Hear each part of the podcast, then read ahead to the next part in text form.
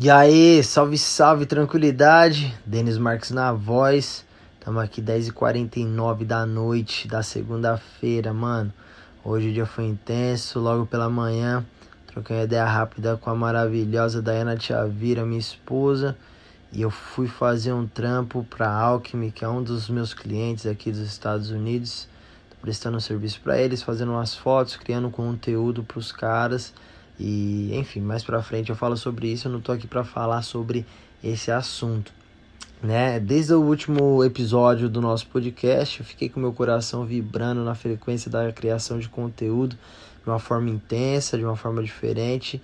Eu quero manter o costume, quero criar o hábito de estar sempre com vocês para a gente ter um encontro com hora marcada aqui, né? Com, com dias exatos para que a gente possa evoluir juntos, né? Dar cada vez passos mais longos aí na, na criação de conteúdo, na expansão da consciência, do autoconhecimento, desenvolvimento pessoal.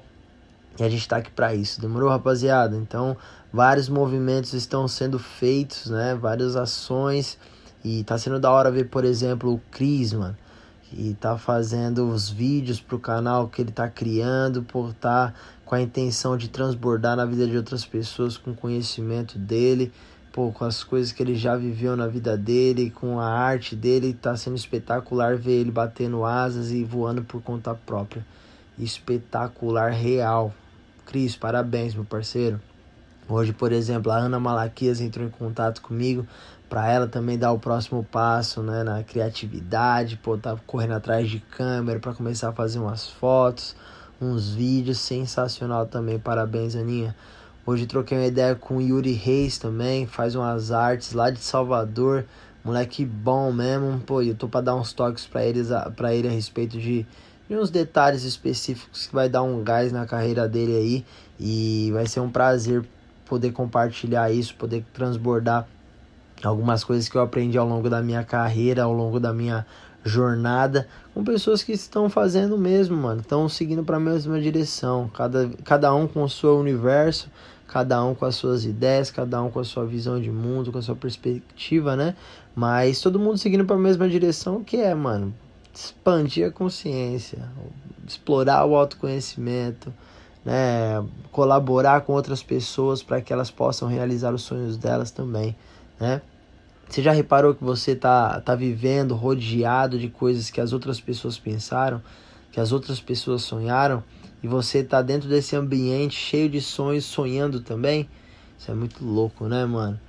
Bom, é, para segunda-feira, já que eu tô finalizando meu dia, eu vou, eu vou direto ao ponto. Eu escutei essa semana, a semana passada, é, uma história que ficou na minha cabeça. Eu acho que, mano, esse é o lugar para compartilhar isso que é a história de um vilarejo de budistas, né? De um, uma cidadezinha pequena para você entender. E lá os caras tinham uma estátua do Buda que era feita de ouro. E eles ficaram sabendo que tinham guerreiros, umas pessoas que iam invadir uns bárbaros que estavam para chegar e invadir a cidade. Eles sabiam que se eles invadissem a cidade, essa estátua de ouro chamaria muita atenção e eles acabariam, roubariam e, e, e, mano, ia acabar com o símbolo da cidade deles. Eles não queriam que isso acontecesse, né? E aí chegou um, bu, um, bu, um budista, né? Um monge budista. E ele, pô, com a sabedoria dele, ele pensou: bom, se isso chama muita atenção e se isso é muito pesado, a gente não vai conseguir tirar daqui. Então o cara começou a cobrir de barro a estátua de ouro. E assim foi feito. A estátua ficou lá, esse, esse budista, ele se foi depois disso. Não sei se ele morreu, não sei se ele foi embora e foi para outra cidade, mas a estátua de, de ouro ficou coberta de barro e várias gerações se passaram e ninguém tirou barro daquela estátua. Olha que coisa louca, mano. Várias gerações depois, as pessoas nem sabiam que tinha ouro ali debaixo.